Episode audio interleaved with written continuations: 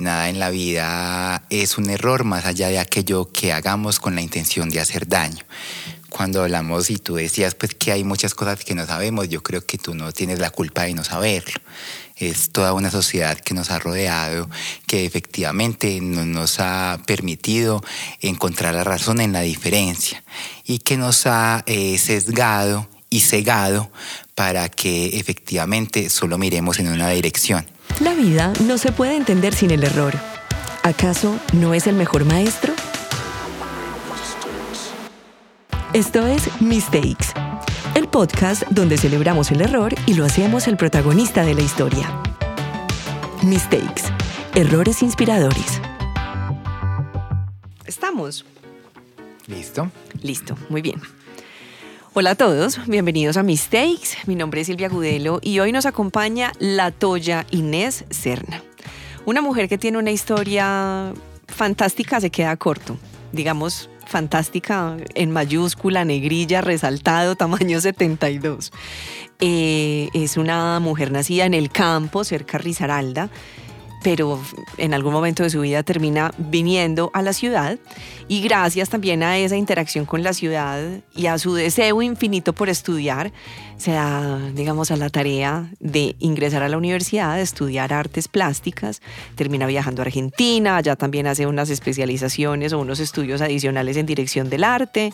Bueno, es una mujer que está atravesada 100% por el arte. Con ella vamos a conocer cómo se vive la metamorfosis. Creo que esa será una palabra importante en este capítulo. Pero sobre todo, lo más importante de la vida de esta artista es que la obra de arte es ella, porque su metamorfosis, su transformación termina siendo una obra de arte. Hace poco tuvimos en Mistakes un capítulo con Santiago Londoño y en ese capítulo hablábamos de los encuentros improbables. Y finalmente a mí el tema de los encuentros improbables se me volvió casi que un propósito de vida y un propósito de mistakes. Y por eso hoy a todos los que nos escuchan los quiero invitar a tener un encuentro improbable con una mujer como la Toya. Toya, bienvenida. Eh, bueno, hola, muchas gracias Silvia, eh, como por todas las palabras bonitas eh, que me llenan mucho el corazón y el alma. Pues sí, cuando nos conocimos y me propusiste estar acá, yo te decía un poco que, que no entendía mucho de que porque después de escuchar a mis takes, pues también me di cuenta que han pasado personas muy brillantes por estos micrófonos y pues también muchas veces uno no se siente de las formas en las que le ven las demás personas, ¿cierto? Entonces para mí es un placer y un honor estar acá y pues espero que esta conversación nos pueda ayudar a todos y a todas a encontrar respuestas o a encontrar otras preguntas. Bueno, Toji, yo voy a hacer una salvedad a los oyentes y a ti. Y la primera es que toda esta conversación la hago, uno, desde la ignorancia absoluta, dos, desde el saberme víctima de todos los paradigmas y estereotipos que me han acompañado permanentemente, tres, desde el legado que también me ha dejado la religión, eh, digamos como ahí atravesado en la cultura. Y por ende, pues quiero hacer la salvedad que puede que cometa muchas imprecisiones o diga cosas que pueden llegar a ser eh, inadecuadas. Por favor, me corriges en lo que vaya a decir, porque creo que todos nosotros necesitamos ese tipo de correcciones para poder tener una conversación abierta y empática con en este encuentro improbable, para bautizarlo de alguna manera.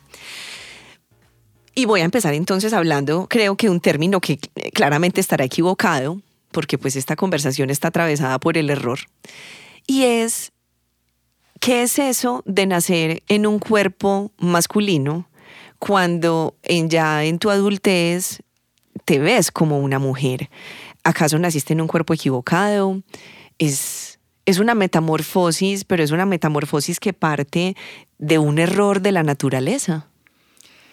Eh, bueno, yo ahí voy a iniciar con una frase que me dijo eh, alguien eh, de esos encuentros de la vida que me amó mucho hace mucho tiempo y que lastimosamente por esas cosas de la vida yo no pude amar, que para despedirse me dijo que yo era una extravagancia de la naturaleza.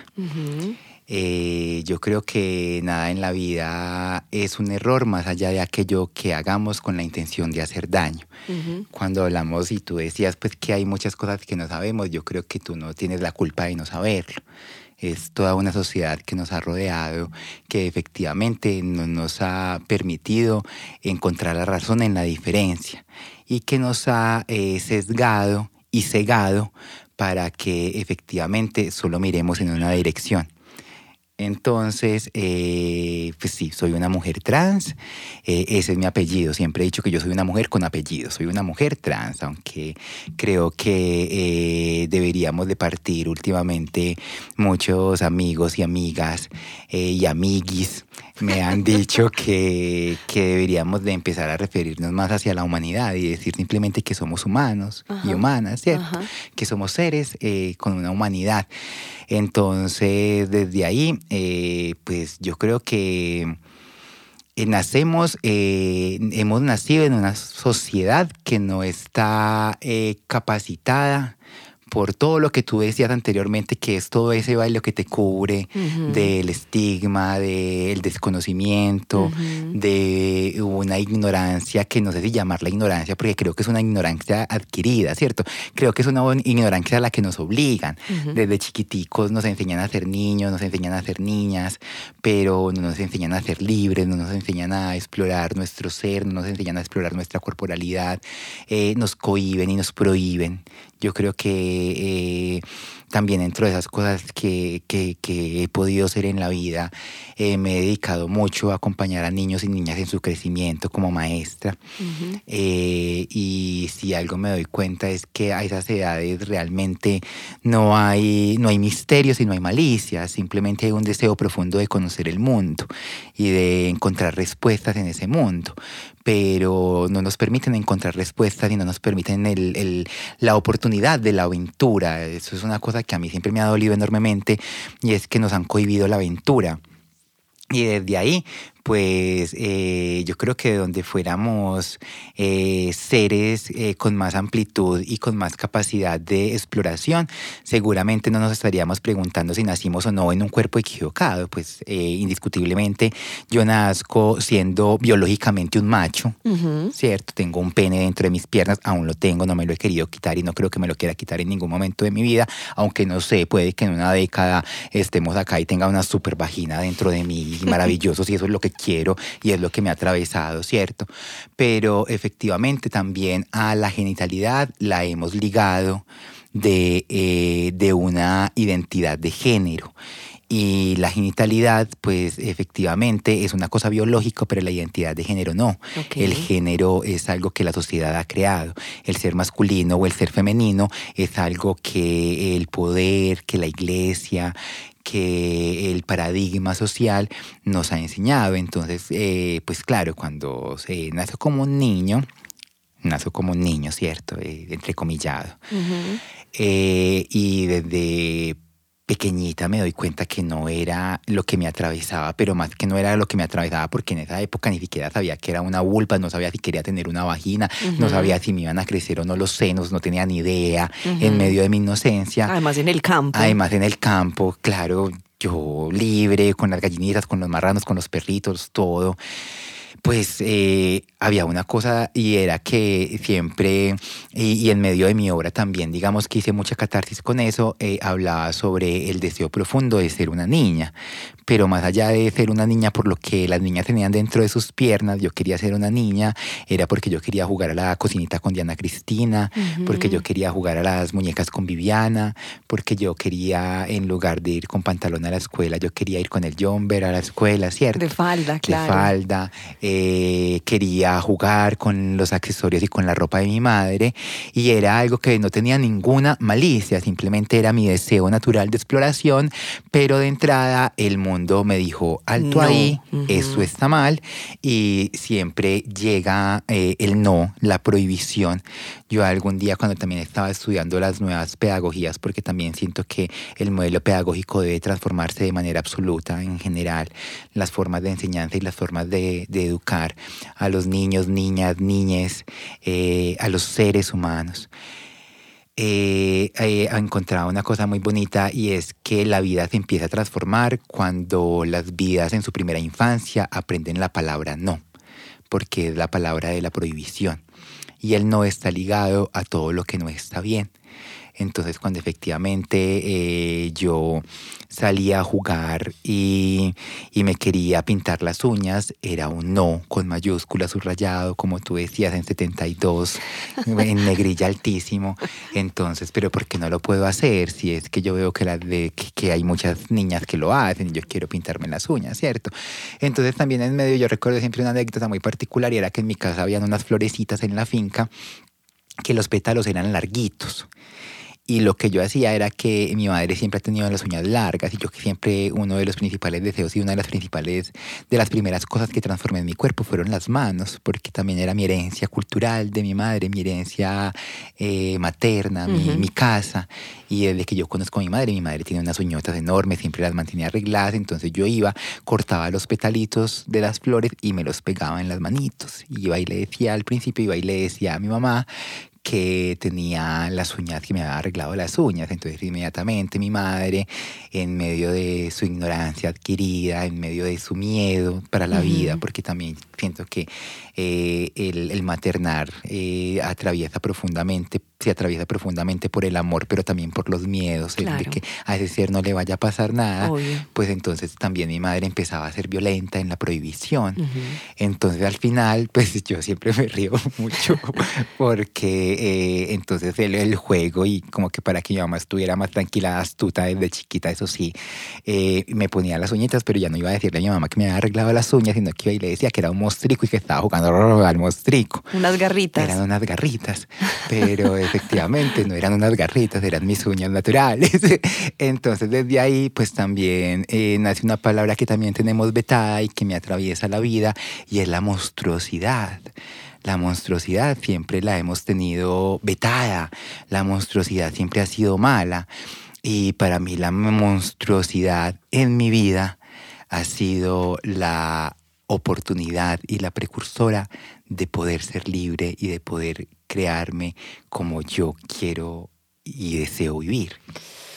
Bueno, Toya, este capítulo creo que definitivamente nos va a dejar muchas lecciones y has atravesado muchos temas fundamentales, pero pues voy a coger aquí el de tu madre. ¿Cómo, cómo se da entonces ese momento en el que, pues en su momento, Daniel Mauricio se enfrenta a la realidad de decir, no, no, es que este no soy, no es lo que quiero ser. ¿Y, qué pasa entonces con ese mundo de prohibiciones? ¿Y qué pasa con ese mundo de, de vetos? ¿Qué pasa con tu hermano mayor? ¿Qué pasa con tu mamá? ¿Qué pasa con la relación con el mundo? Cuando tú también de forma tan valiente, porque eso sí no soy capaz de no reconocerlo, porque siento que es una valentía infinita el, el hacerlo, pues tomas la decisión de decir, a partir de este momento, yo me veo y soy una mujer. Es una historia muy larga. Yo creo que, eh, pues lo primero es que eh, en mi casa, eh, bueno, desde mi identidad sexual hoy soy una mujer heterosexual, es decir, me gustan los hombres, ¿cierto? Sexualmente me gustan los hombres. Claro que además aquí yo quiero hacer también como un paréntesis y es, es que como estamos acostumbrados a ver el mundo en blanco y negro, cuando ya empezamos un poquito a abrir como el acordeón, nos damos cuenta que es un abanico infinito de colores, porque claro, tú digamos que naces en un cuerpo en, que se ve, pues en un cuerpo de hombre. De macho. De macho, sí, de hombre, no de macho. Te identificas como mujer, ¿cierto? Pero te gustan los hombres. Pero puede haber otro tipo de versiones. Claro, porque la homosexualidad son los cuerpos masculinos que desean otros cuerpos masculinos, ¿cierto? Y efectivamente, pues mi cuerpo no es masculino, mi cuerpo es femenino, mi identidad de género es femenina, ¿cierto? Mi genitalidad es de macho y eso que ya parte, porque pues digamos que la parte de abajo, pero ya pues también tengo en la parte de arriba tengo mis senos eh, y demás. Y sí, el mundo de la sexualidad y el mundo del género son dos mundos totalmente aparte, pero que también nuestra sociedad ignorante, o más que nuestra sociedad ignorante, la sociedad... Eh, que nos ha marcado desde el poder y que nos ha vendido la idea del mundo ideal, entrecomillado, muy entrecomillado, pues nos ha, eh, ha cogido como estas dos burbujitas y las han hecho una misma, y es que usted es esto y tiene que gustarle esto, pero yo puedo ser eso y me pueden gustar muchas cosas, ¿cierto?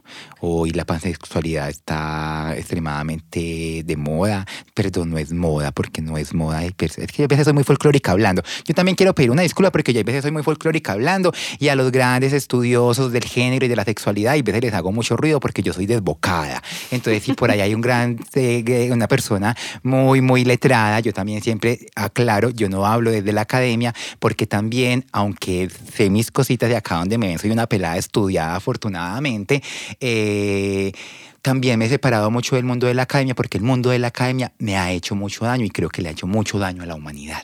Entonces, desde ahí también yo siempre hablo desde mi experiencia. Entonces, la que está hablando hoy es la Toya. No están hablando los libros de sexualidad, no están hablando los libros de género, no está hablando la cátedra eh, súper elaborada de la Universidad de Harvard, ni de Yale, ni la de Antioquia, ni de ninguna parte. Soy yo a partir de mi experiencia de vida y de lo que yo he querido y he podido construir a partir de mí. Perfecto. Que eso quede muy claro, ¿cierto? Está bien. Eh, entonces, volviendo a la pregunta, eh, cuando efectivamente eh, desde muy pequeñita, que era un niño precioso, gordito de campo, cachiti rosadito, era lindo, inocente. siempre quería ponerme vestidos, siempre soñaba con hacerme la fiesta de 15. Mi gran sueño era eh, ganarme la corona de señorita Colombia. No me perdía reinado, tenía un cuadrito en lo que anotaba todo. O sea, era mi actividad favorita. Eh, pero era precisamente porque también era como ya tenía el no marcado, la prohibición marcada en mi ser y era lo, ese prototipo y esa forma de, de, de, mujer que también me vendía al mercado en ese momento, porque hoy si me preguntas que si quiero ser reina, no, yo ya soy una reina. Entonces desde ahí... Eh, en ese momento, claro, mi madre se la pilla porque pues vengo de una familia humilde, de una familia conservadora, pero no es de las tradiciones religiosas ni es del movimiento político, también cabe aclarar, porque además en este país lastimosamente nos han sesgado tanto que cuando decimos una palabra inmediatamente la atamos a algo directamente y como que no. Me acuerdo hablo de una familia conservadora, de una familia humilde, de una familia que mi papá era conductor, mi madre era ama de casa, mi madre fue una mujer que lastimosamente no tuvo la oportunidad de educarse porque viene de una familia eh, empobrecida, ¿cierto? Desde lo económico y también desde muchas otras cosas que, que se habían mezclado para ese momento para con ella. Entonces, claro, yo me acuerdo que en mi casa habían unas, unas mesas de billar en la finca y tenían unas telas enormes y yo me hacía los vestidos, me hacía la pasarelita. Y mi madre siempre me decía, no eres una niña, no puedes ser una niña. O sea, siempre me lo recalcaban muchísimo. Entonces, claro, yo crezco, yo empiezo a crecer y empiezo a desarrollar mi vida con esa prohibición que ya se me había metido tan adentro que creo que había olvidado el deseo profundo. Eso se empieza a meter tan adentro. Eh, y pues crezco como un hombre homosexual, porque era un hombre desde el género, ¿cierto? Me veía como un hombre y actuaba como un hombre, muy mariquita, pero actuaba como un hombre eh, que me gustaban los hombres en mi casa yo nunca tuve que salir de closet y decir, ay, a mí me gustan los hombres, eso se supo siempre y no hubo nunca ningún drama. O sea, yo creo que el drama siempre estaba es que no se nos puede ir para el otro lado, no se nos puede ir para el otro lado porque es que eso va a ser un problema muy grande. Entonces, y de pronto muy desde el problema, desde el temor al que le puede pasar en la vida si se enfrenta a ese cambio. Efectivamente. Entonces desde ahí, pues el problema nunca era eh, como que fuera un chico gay, sino que la prohibición siempre era no te puedes ver como una mujer porque se está echando tanto brillo en los labios, no se pinte las uñas. Entonces yo también exploraba un montón de cosas, me metía a teatro, me gustaba hacer personajes femeninos porque como que me encontraba en ellos y cada que llegaba con algún personaje femenino a la casa, mi madre se le paraban los pelos y etc. Y bueno, es una historia muy larga. Entro a la universidad, entro a estudiar artes plásticas porque no sabía qué estudiar y como que al final, como que después de haber presentado mil cosas y no haber pasado, porque tenía que estudiar en una universidad pública, no había oportunidad de estudiar. La historia es muy larga y es muy compleja, pero no había oportunidad de estudiar en otra parte que no fuera. De hecho, ir a la universidad pública ya era un gran privilegio para mí, ¿cierto? Eh, yo en el momento de la vida como que no pasaba nada y también yo siempre he sido, yo aprendí desde muy pequeña algo que es el término de la causalidad. Y es que nada llega de forma espontánea ni gratuita. Entonces yo decía, no, si no he pasado, y también uno sueña de estudiar en la de Antioquia, yo decía, si no he pasado en la de Antioquia, yo lo voy a seguir intentando, yo no me voy a rendir, y no he pasado es porque no he dado con lo que es porque yo no sabía, yo quería un poquito de acá, un poquito de allá, un poquito de acá, no sé qué. Y una vez conocí a alguien que estudiaba artes y cuando hablé con esa persona me enseñó que el arte era la oportunidad del todo. Y yo dije, ay, esto fue por acá fue, yo creo que ahí puedo hacer mil cosas, entonces me voy a meter ahí y en el peor de los casos pues aprendo algo. Y efectivamente me presento a artes plásticas, paso y no como cualquiera, paso becada a la universidad porque saqué el mejor puntaje eh, cuando había llevado como tres exámenes en los que no había ni siquiera podido pasar, o sea, la vida es muy bonita. Y empezó a estudiar arte y efectivamente cuando empiezo a estudiar arte me doy cuenta que por ahí era que era la oportunidad del y que me iba a permitir hacer muchas cosas. Y ahí conozco un grupo de amigos muy lindos que todavía los conservo en el alma y espero que me acompañen hasta que la vida siga estando en este cuerpo. Y con ellos empieza eh, la oportunidad del travestismo, del trepe, que el trepe era efectivamente adornarnos, ponernos cositas nos íbamos para las fincas. Yo creo que todo el mundo pensaba que esa cantidad de hombres iban para la finca, quién sabe hacer qué cosas, y nos íbamos a desempolvar la peluca, a desempolvar el vestido, a mirar qué tan con nos servía y a jugar. Y empieza esto y efectivamente ella empieza a vivir y empieza a volverse obra de arte. Y en esas formas académicas, pues también hay un momento en el que eh, rompo profundamente con la academia porque también siento que es extremadamente violenta para lo que debería de ser. Creo profundamente en la educación, pero en la educación desde el afecto. Y eh, decido eh, retirarme de la universidad, trabajar de forma contundente para poderme ir a estudiar a Argentina y me voy para Argentina a conocer otras experiencias. Y allá, pues efectivamente, un día mirándome al espejo, yo digo, es que yo no soy esta que está en el espejo.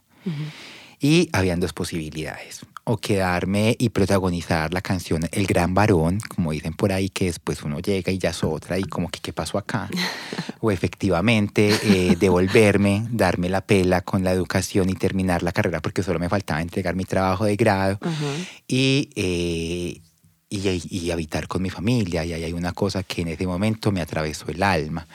Y es que eh, a pesar de todo lo que ha sido y de lo difícil que ha podido ser, yo amo profundamente a mi familia. Y yo siento que la familia es un derecho. Es un derecho que deberíamos de tener todas las personas en el mundo. Y yo decido luchar por mi derecho a la familia. Y yo dije, yo no voy a esconderme acá y a pasar años y después vivir divinamente en Argentina y ser la que quiero ser eh, sí, como una doble vida, ¿no? Y después llegar a Colombia o decir que nunca puedo ir a Colombia o que cuando vaya a ir, pues yo no me imagino en 10 años yo ya entaconada con tetas con el pelo largo y decirle a mi mamá si quiere venir a visitarme, que es que ya no soy esa. No. Entonces me voy a devolver y voy a luchar el derecho a la familia, porque también eh, no todos los el, luchar, luchar el derecho a la familia siendo quien quiero ser. Que siendo, obviamente. Exactamente. Eh, y, también ahí suceden muchas cosas y es que, eh, pues una de ellas es que, claro, me devuelvo y también entiendo que efectivamente, pues eh, no era un proceso que iba a suceder de la noche a la mañana. Porque claro, una cosa era irme para las fincas del fin de semana y ponerme los tacones y salir a modelar cada dos minutos y maquillarme y pu, cambiarme de peluca y pu, cambiarme de tacón y Y otra era construir la mujer. Claro saber qué mujer quería y deseaba ser. Y esa que estaba empezando, eh, no sé si a nacer, yo creo que había nacido conmigo, pero que sí estaba empezando como a salir del invierno. Eh, quería eh, hacerlo con calma y quería tomarse el tiempo para, para con prudencia, encontrar sus verdaderos horizontes. Entonces, claro, me devuelvo. Cuando me devuelvo también suceden cosas muy bonitas y es que efectivamente ella se vuelve la obra de arte principal. Y cuando ella se vuelve la obra de arte, todo florece. Y cuando eso empieza a suceder, pues pasan cosas. Y era que ella iba a la universidad, pero se cambiaba en los baños, en los baños se volvía a cambiar y Daniel volvía a casa por la noche donde la mamá. Pero ya como con varias cosas. Y un día yo dije, eso no puede seguir sucediendo. Y un día después de todo, de haber ido a la universidad, de haber ido al trabajo, ella decidió ir a casa con muchas cosas que ya estaban pasando, ¿cierto? Ya las uñas habían empezado a dejarse crecer, ya me las estaba pintando, ya, no había, ya habían habido peleas que porque yo no me podía pintar las uñas, ya mi mamá insistía rotundamente en que me tenía que ir a motilar porque tenía el cabello muy largo, ¿cierto? Claro, ella siempre con su miedo. Pues porque cuando a mi hermano le, cuando mi hermano le dio por dejarse crecer el pelo, a mi hermano nunca le dijeron tenías que ir a motilarte. Con mi hermano nunca hubo ningún drama porque mi hermano tuviera el pelo largo, ¿cierto? Pero claro, si la loquita quería tener el pelo largo, pues no puedes tener el pelo largo porque te estás acercando más a eso que he visto toda la vida y que te he dicho que no puede ser. Entonces, eh, recuerdo que esta vez llego a casa muy tarde, di todas las vueltas del mundo para llegar muy tarde, como que voy a ir a casa, pero cuando todos estén dormidos. Sí, como, ay, no me vieron. No me vieron, ay, qué rabia. Llego a casa y no, no estaban dormidos. Mamá después iba con mamá, mamá estaba despierta. Y mi madre me ve y es muy violenta en ese momento. Es muy violenta, eh, fue una violencia acompañada de mucho miedo, pero fue muy violenta. Entonces, eh, también hay una cosa que siempre nos ha pasado a la gran mayoría de las mujeres trans, que también somos mujeres proveedoras del hogar, pero donde en el hogar nunca se nos reconoce. Y como por esa historia que yo te cuento de atrás, pues yo era proveedora de mi hogar. O sea, yo tenía que ir a la universidad, pero también tenía que ir a trabajar, conseguir bien la papita, pagar el arriendo, pagar los servicios para poder darle un lugar a mi madre y tener un lugar para mí. Claro, porque tu mamá no trabajaba. Porque mi mamá no trabajaba, porque fue lo que aprendió toda la vida y cuando papá faltó en casa, que faltó después de algunos años, mi mamá ya era una mujer eh, adulta, eh, que era muy difícil conseguir trabajo, nadie le iba, pues, bueno, fueron muchas cosas, mi mamá finalmente no logra trabajar y nosotros quedamos muy desprotegidos y entonces a mí también, a mi, a mi hermano nos toca sacar el hogar adelante. Entonces, eh, yo al otro día, eh, yo recuerdo que esa noche no dormí, esa noche lo único que hice fue llorar y llorar y llorar y llorar y llorar y preguntarme muchas cosas y preguntarme si realmente lo que estaba haciendo valía la pena, ¿cierto? Y si me hubiera quedado en Argentina. Y si me hubiera quedado en Argentina, que vine, que, cierto, todo. Entonces, eh, al otro día. Pero finalmente la conclusión de esa noche fue que yo no iba a dar un paso atrás y que antes tenía que dar muchos hacia adelante. Eh, entonces al otro día, eh, como le han pasado a muchas de, de, mis compas en el mundo, ay, me pongo un poco sentimental con esto, pero como le han pasado a muchas, abrí el closet, saqué lo más unisex que tenía, lo metí en una mochilita, bajé.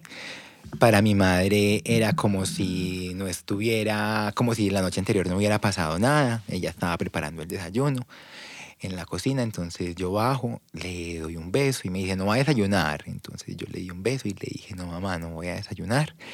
Y yo no puedo seguir viviendo así, ni podemos seguir viviendo así, ¿cierto? Entonces yo le dije, yo no voy a regresar. O sea, Hiciste todo para irte. Me voy de casa, yo no voy a regresar eh, porque yo no voy a ser quien tú quieres que yo sea. Pero yo tampoco quiero, ni no puedo ser quien tú quieres que... Pues, o sea, tú no puedes, yo no puedo obligarte a que tú tengas que lidiar con quien yo quiero ser, pero tú tampoco me puedes obligar a que yo tengo que ser quien tú quieres que yo sea, ¿cierto? O sea, qué dolor, porque lo hiciste todo sin querer renunciar al derecho de la familia, pero finalmente te tocó, entre comillas, renunciar, a él. Entonces, claro, yo cogí y yo inmediatamente me fui para mi trabajo. Eh, porque tenía que ir a trabajar, después a estudiar, o sea, era también la vida del... No estoy diciendo que hay, no, pobrecita, porque yo creo que al 80%, 85% de las personas colombianas nos toca de esta forma, ¿cierto? En Latinoamérica, que hay que ir, que si quieres estudiar tienes que ir primero a una jornada laboral macabra, después tienes que irte a trabajar, bueno, pasando un montón de cosas. Yo me fui a trabajar y cuando llego a trabajar encuentro un montón de llamadas de mi hermano. Pero yo como siempre soy súper descuidada con el celular, siempre he sido así. Entonces, cuando veo un montón de llamadas, pues yo ya me imaginaba, como dicen por ahí el refrán popular, para dónde iba el agua al molino. Entonces, antes de entrar a trabajar, yo lo llamé y me dijo, ¿qué está pasando?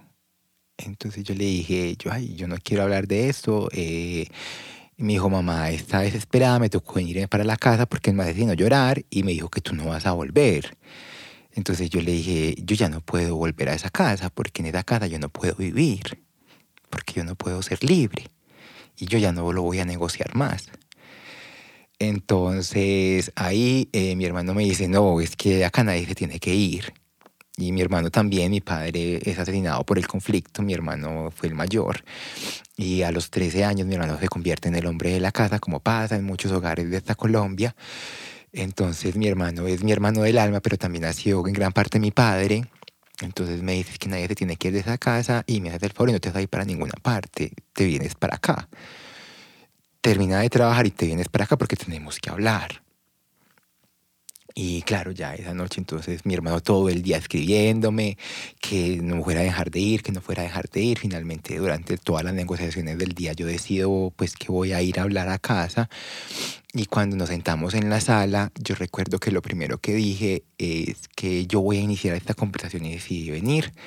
Pero yo te quiero decir, mamá, una cosa que me duele profundamente, pero que ya no me puedo callar más. Y es que yo ya no te tengo miedo y no te puedo seguir teniendo miedo porque yo no le puedo tener miedo a mi casa. O sea, yo no le puedo, o sea, si la casa es tu lugar seguro y no está siendo mi lugar seguro, yo no puedo seguir volviendo a casa de esta forma. Y yo soy una mujer trans y voy hacia allá y no voy a hacer otra cosa. Así que en esta casa o tomamos la decisión de vivir con ella y acompañarme en el proceso que va a ser muy respetuoso. Y ahí entendí una cosa muy bonita que era de lo que estaba hablando ahora y era que efectivamente yo no transitaba sola. Íbamos a vivir este proceso como una familia o simplemente, pues yo ya no puedo hacer parte de esta familia. Pero yo no vine a negociar nada. O sea, esto es lo que yo vine a negociar hoy, ¿cierto? Pero yo ya no puedo negociar que yo voy a seguir siendo Daniel. O sea, no. Eso ya no se puede hacer. Y pues a partir de ahí, afortunadamente, el amor es muy bello y, y, mi derecho a la familia no me fue negado. Entonces, digamos que a partir de ahí inicia un proceso que, que a partir de tiene muchos altibajos también, unos días más oscuros, unos días más claros, pero hoy mi madre tiene una hija, mi hermano tiene una hermana, mi sobrino tiene una tía, la abuela, que fue el único favor que me pide mi madre es no le digas nada a la abuela, por favor, que es una mujer de más de 80 años, no sé qué. Mi abuela hoy por sí sola, esa mujer de 80 años, que si mi madre no tuvo oportunidades, mi abuela tuvo menos, tiene una nieta y ella sola reconoció a su nieta.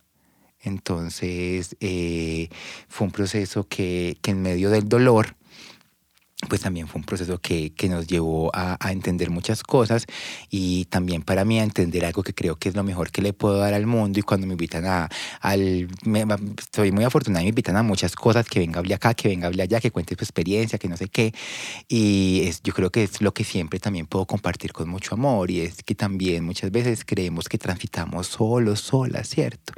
Y el tránsito no se hace de esa forma o por lo menos no, no debería de hacerse de esa forma porque claro, para mi hermano ya, o sea, mi hermano después de 20 pedazos de años, a pesar de tener un, un, un, hermano homosexual muy evidente, ya en la próxima fiesta de su cumpleaños, cuando invitamos a sus amigos, mi hermano no tenía un hermano, mi hermano tenía una hermana.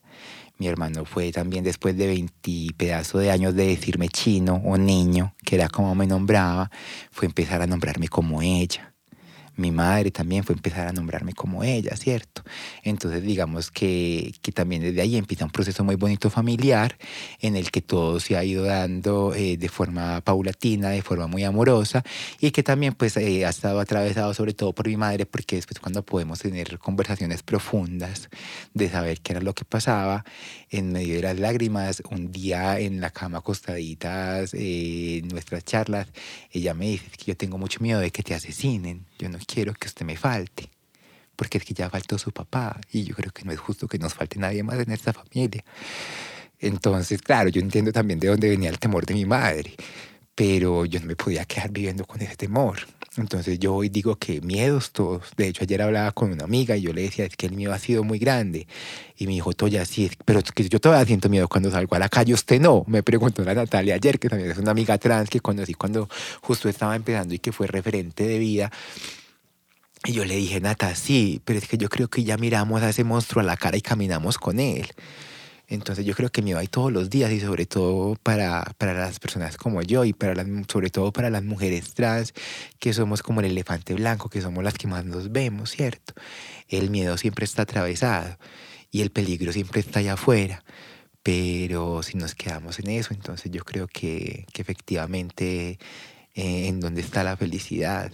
La, hay una cosa y es que la expectativa de vida de las mujeres trans en Latinoamérica es de 35 años. Entonces ya salvamos. A mí me quedaría faltando un año para cumplir con esa expectativa de vida, ¿cierto? Yo espero que me queden muchos más porque todavía me disfruto mucho la vida y quiero seguir estando en ella. Pero eh, entonces también fue un momento de, decir, tengo 35 años y voy a mi felicidad. O simplemente dejo que el miedo dejo que el miedo me abrace y vivo una vida normal, entrecomillada, en medio de la infelicidad y de no poder ser quien quiero ser. Entonces, bueno, eso es como un poquito de la historia, me alargué un montón, perdón. Yo quiero que hablemos de el oficio de la prostitución como la única salida que hay para personas que se encuentran en ese momento de vida y que además están muy solas. Hablemos de ese proceso, además también de la manera tan equivocada que los otros, los que miramos desde afuera por el hombro, tenemos como unas ganas como de salvar, como de, hablemos de eso. Los redentores. Los redentores, hablemos de eso porque creo que ahí también nos tienes que ayudar en pedagogía. Bueno, ahí hay un tema eh, muy, muy escabroso, muy amplio. Eh, digamos que la prostitución, el oficio sexual, eh, porque no es un trabajo. Ah, hoy se está reivindicando y muchas están hablando de que es un trabajo, será un trabajo cuando esté legalizado y cuando este país nos brinde garantías para ejercerlo.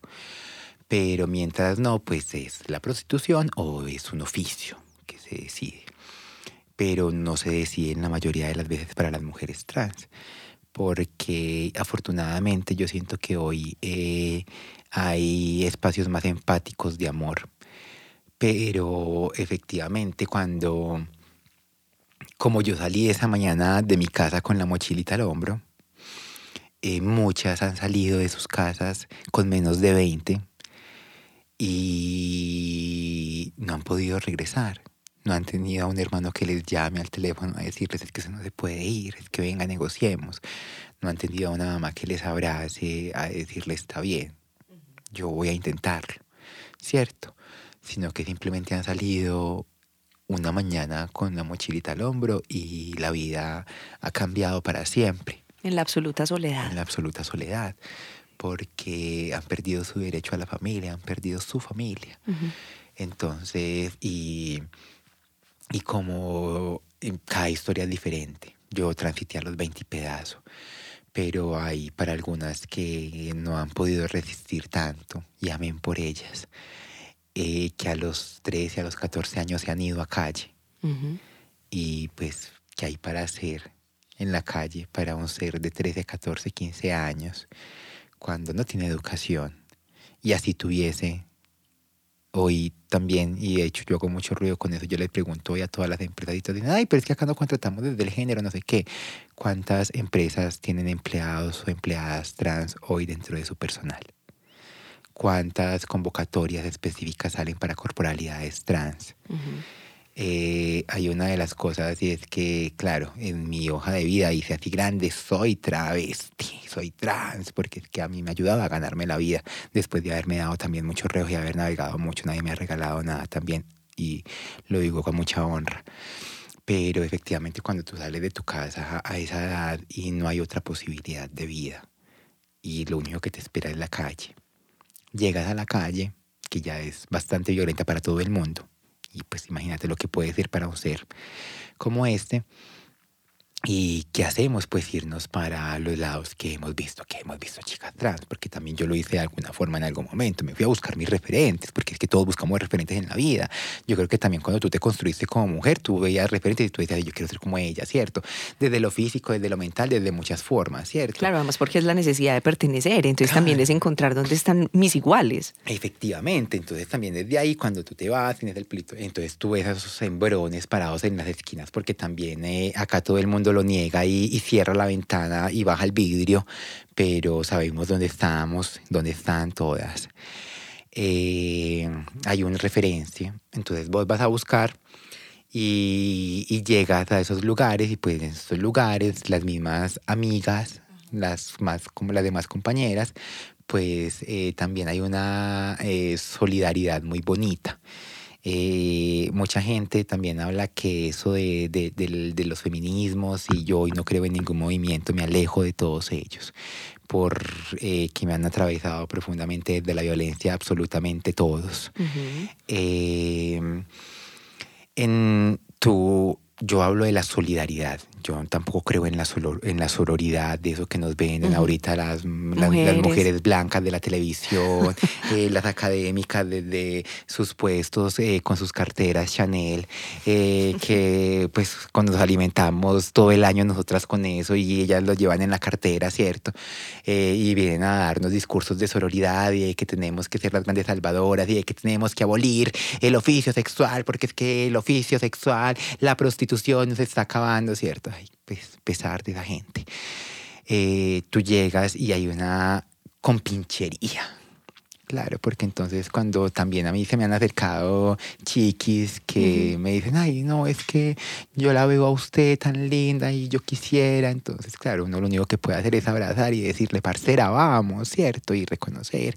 Pues nada más en estos días, eh, en medio de mis oficios me dedico a la educación y estaba visitando los colegios porque hoy también pues ya cumplo otros roles en, y estaba visitando unos colegios para ver cómo iban los procesos y llega un chiqui de estos y me dice es que yo creo que yo quiero ser así. Entonces yo le dije, ah, sí, entonces ¿cómo debo nombrarte? Entonces me dijo, yo me quiero llamar Ariel. Entonces yo le dije, ah, bueno, Ariel. Entonces, claro, digamos que hay unas compincherías, porque claro, nosotros lo hemos pasado por la piel. Entonces, claro, tú vas y le dices al profe, ay, profe, y mi Ariel, no, acá dice que te llamas Juan Pablo, ¿cierto? Como que, o sea, no tenemos ninguna empatía y la educación es cero empática. Las aulas de clases en este país son cero empáticas. Todas en general y las públicas peores. Son cero empáticas con las diversidades sexuales y de género.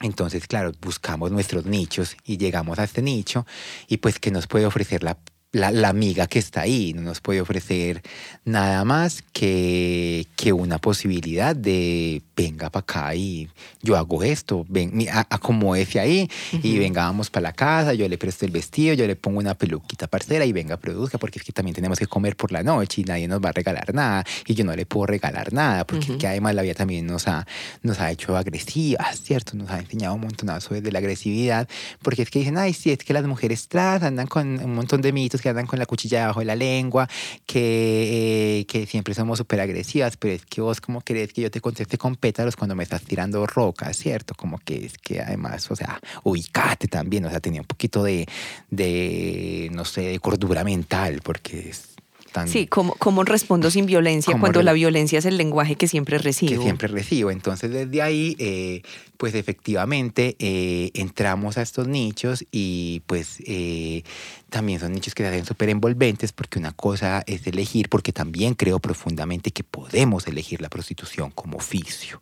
Y tengo amigas que lo hacen y que no quieren hacer otra cosa de vida y bravo por ellas y las celebro y me siento orgullosas y nos reímos en la cara de las señoras copetudas que llegan eh, en sus audis a decirnos que nos quieren rescatar, rescatarnos de qué querida, vaya, ocúpese de rescate usted que no tiene nada que hacer. O sea, como que, o sea, pero efectivamente si quiere rescatar, ven primero, sénsanos, pregúntanos quién no quiere estar acá eh, y la que no quiere estar acá, pues da, pues, ayúdale. ayúdale, pero no vengas a decir que es que vas a volver a hacer abolicionismo y que no, es que además el trabajo sexual ha estado presente todos los días y créanme, seguimos paradas en las esquinas es porque todos los días tenemos clientes y todos los días nos conseguimos la papita. Entonces desde ahí... Además porque hay como un gran fetiche. Claro, y es una mojigatería además horrorosa porque claro, claro, los que pasan en el día y nos, nos, nos chiflan en el carro y nos dicen cosas y nos tiran la basura o nos tiran cualquier cosa, es el mismo carro que pasa por la noche con las estacionarias a decirnos, mami, cuánto. Y créanme, no voy a entrar en pormenores porque no hay necesidad, pero son los que piden las peores cosas. Entonces, desde ahí vámonos calmando. Yo siempre he dicho, a alguien que, eh, a alguien que una persona trans le haga ruido, ahí hay dos cosas. Una es que, o lindo, linda, pues ve por lo tuyo y sé libre porque es que quieres estar acá y no has podido, ¿cierto?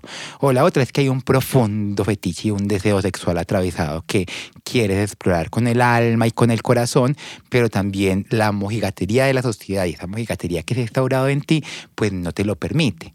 Y cuando te lo permite, pues ahí hay una cosa que es muy tesa, Dale, dale, que dale. son los crímenes de odio. Claro. Y es que efectivamente la gran mayoría de las mujeres trans que, eh, que a- a- habitamos los espacios eh, del oficio sexual eh, re- terminan en un hotel apuñaladas Claro. eh, después de que el cliente ha eh, recibido el servicio, porque ninguna, ninguno se va sin recibir el servicio. Claro. Pero claro. Es posterior. Es posterior, porque posterior vuelven todos los demonios religiosos y vuelve la camándula a mi piel y, oh, ¿por qué te tengo que matar? Porque es que me hiciste pecar, ¿cierto? Es lo que Ujú. nos han impuesto también toda la vida. Entonces, desde ahí yo siento que el trabajo sexual debería, el, perdón, el oficio sexual debería de ser un trabajo. O sea, yo siento que finalmente el hoy seguirlo estigmatizando y no brindar eh, garantías de legalización para quienes están allá, porque tampoco puedo decir estamos, porque lo he ejercido y lo he hecho, pero yo siempre he dicho, mis amigas me dicen, es que vos sos una, una puta muy gomela, porque es que vos decís cuándo putear y cuándo no, y decís con quién te vas y con quién no, porque afortunadamente soy una mujer muy privilegiada en medio de todo lo que son nuestros círculos y digamos que he estado ahí por trabajo antropológico, porque la loca es social, porque la loca va y se mete, porque la loca quería trabajar con ellas, entonces llegó y claro, nadie me paraba bolas, entonces yo dije, la única forma de poder entrar al gueto es meterme en el gueto, entonces vamos para el gueto y sin, sin miedo al éxito, como dicen por ahí, ¿cierto? Entonces desde ahí, pero claro, pero yo cuento una historia muy diferente. Sí, claro. Hay otras que están ahí. Y con que educación, y con familia. quisieran estar en otros lugares. De acuerdo. Pero la que pasa mirándola con su super cartera y con, eh, eh, pues no, no le ofrece nada, o lo que nos ofrecen que también es lo siguiente, que no está mal, porque también es un trabajo digno, bello y respetable, es el oficio de la peluquería o de la estética, ¿cierto?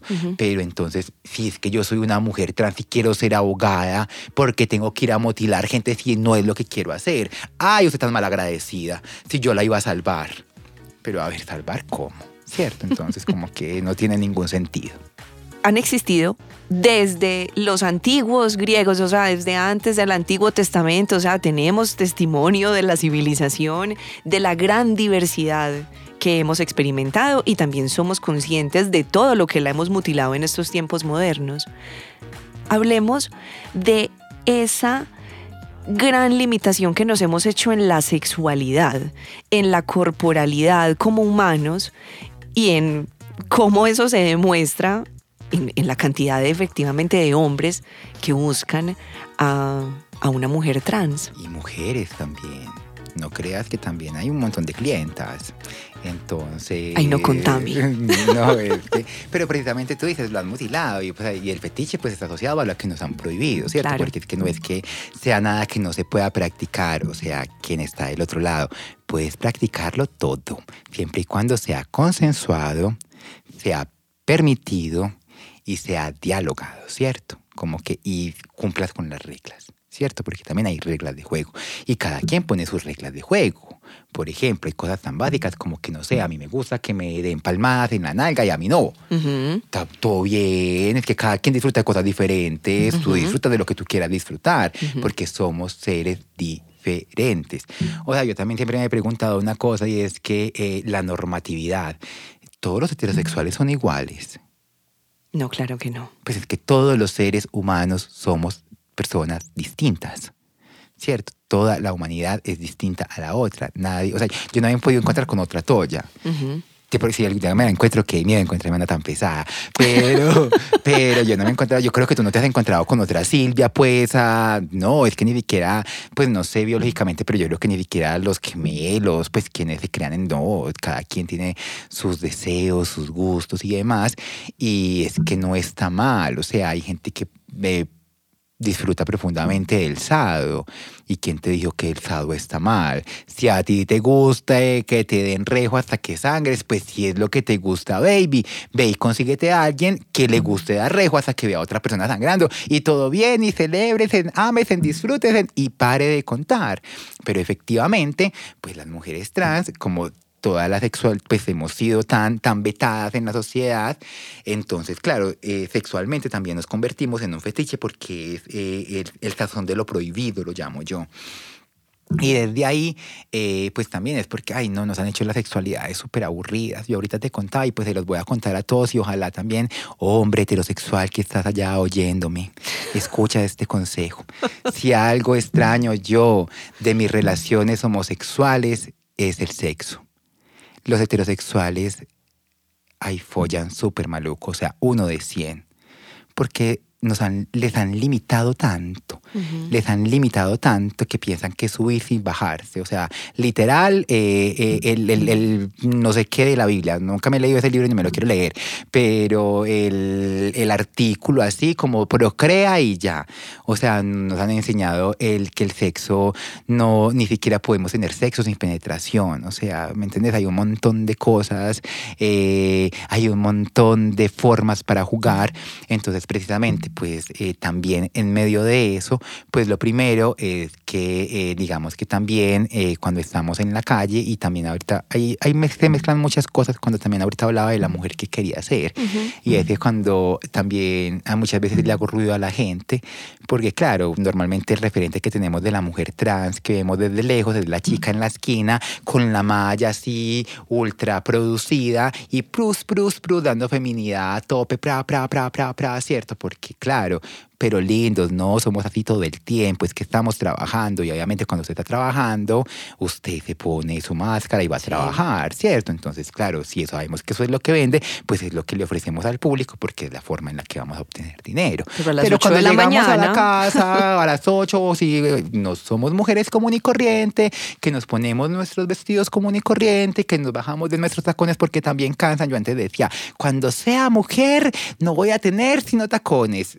tengo muchos tacones porque me encantan, pero créeme que no voy a trabajar de tacones a menos de que sea necesario, porque qué cansancio, ay, no, o sea, termino rendida, me tengo que gastar un montón de plata en transporte, ay, no, no, no, no, no. Entonces, eh, pues cierto, también eso de la hiperfeminización que nos han vendido, entonces, claro, esto lo buscan mucho los hombres, y ahí también hay un dato bueno, eh, yo quiero aclarar una cosa que no voy a entrar a hablar de eso porque eso tenía que ser como una temporada de mistake. Y es que efectivamente el género y la sexualidad son bolsas aparte sí, ya lo has mencionado dos veces. Vaya, vaya y estudie. Una cosa es del género y otra cosa es la sexualidad. Y de la sexualidad, pues también nos han capado. Y cuando hablo de capar, es que no nos han permitido explorar muchas cosas. A los hombres heterosexuales y en general al, macho, al hombre, no se le ha, por ejemplo, eh, permitido explorar su analidad. Y en el ano hay un montón de cosas maravillosas que eh, efectivamente pues eh, pueden llevarte a grandes placeres. Entonces, claro, cuando empiezan a darte cuenta, porque también pues en el mundo estamos y todo se sabe, porque como dicen por ahí, entre cielo y tierra no hay nada oculto, eh, entonces le llega el rumor de eso. Entonces, claro, siembran la, la, semillita. la semillita de la duda, de la curiosidad. Entonces, esto y hay hombres heterosexuales, señoras, si su esposo llega y le dice como que quiere explorar por allá, no vaya a hacer un escándalo ni diga, ay, no, ¿qué pasó acá? ¿Cierto? Porque es que tiene toda la posibilidad. Y usted también ese el gusto. De pronto usted encuentra una cosa que no sabía que le gusta y qué rico. Y si no les gusta, pues bueno, seguramente han hecho muchas cosas que no les han gustado y a otro han tenido que seguir la vida. Y eso no implica que el uno sea una cosa ni la otra.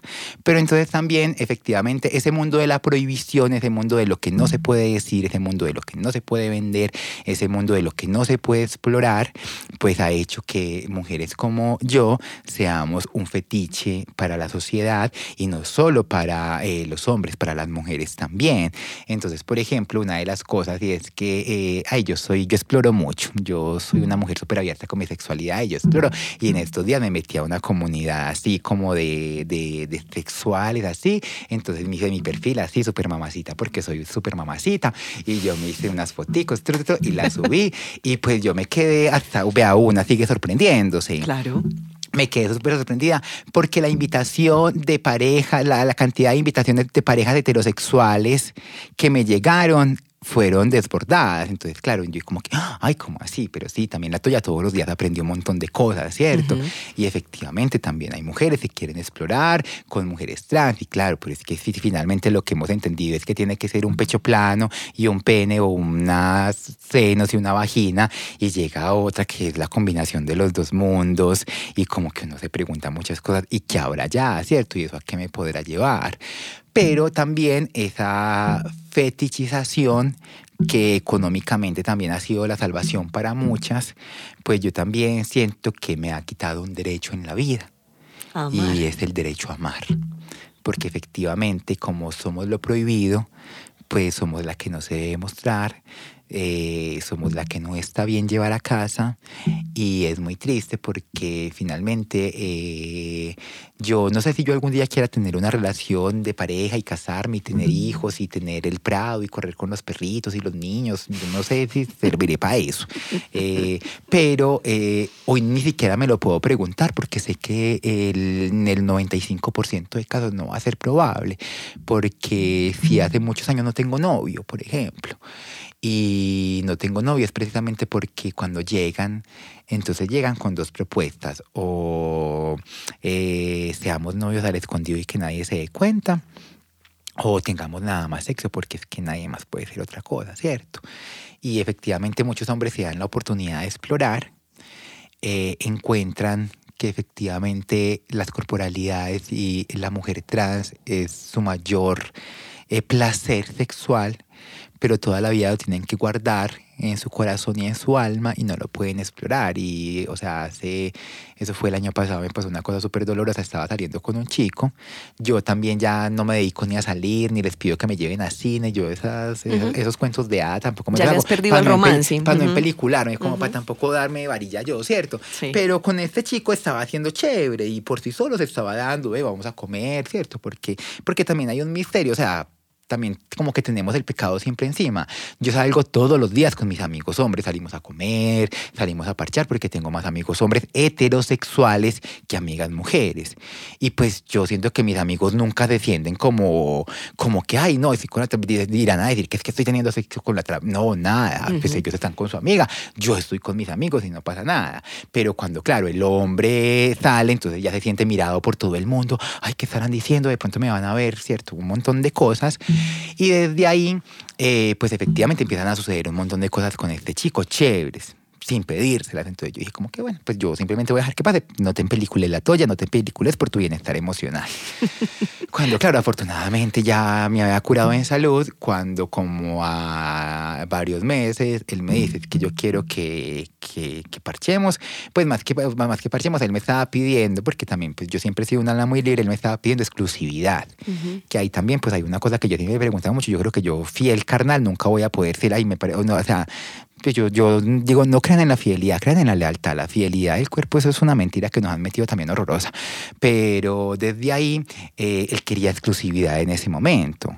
Entonces yo le dije, yo me quedé pensando, yo le dije, listo, y entonces si ¿A quieres... qué costo? ¿A qué costo? Si quieres exclusividad, ¿por qué vamos a hacer? O sea, ¿qué, qué vamos a hacer entonces? ¿Por qué vamos a tener exclusividad?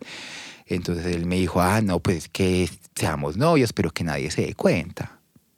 Entonces yo me reí, yo le dije, no, bebé, no, bebé, pues no, o sea, esta, esta, propuesta me la han hecho muchas veces, me la han hecho hasta con un apartamento de lujo en el poblado, el señor encopetado en su supercarro y que me va a mantener, me va a dar casa, carro y beca, y no lo he aceptado y no lo voy a aceptar en este momento, ni contigo, ni con nadie.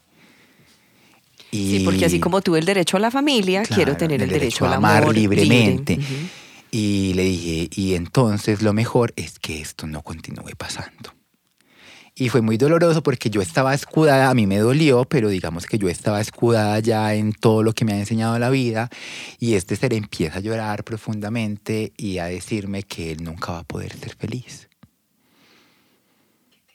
Entonces desde ahí pues también es, es, un poco como a autorregularnos y también a pensar, usted que está allá señora, si algún día su hijo llega eh, con una mujer trans a casa diciéndole que es su novia, cuál va a ser su respuesta como suegra, ¿cierto? Pues si usted es una suegra bruja con todo el mundo, todo bien, sea una suegra, pero, pero además va a estar el paradigma de que no puedes, o sea, ¿qué te está pasando?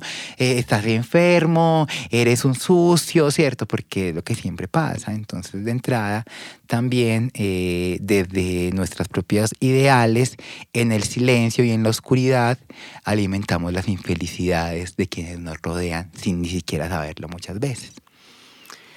Bueno, el tiempo se nos acabó, mm. Tollis.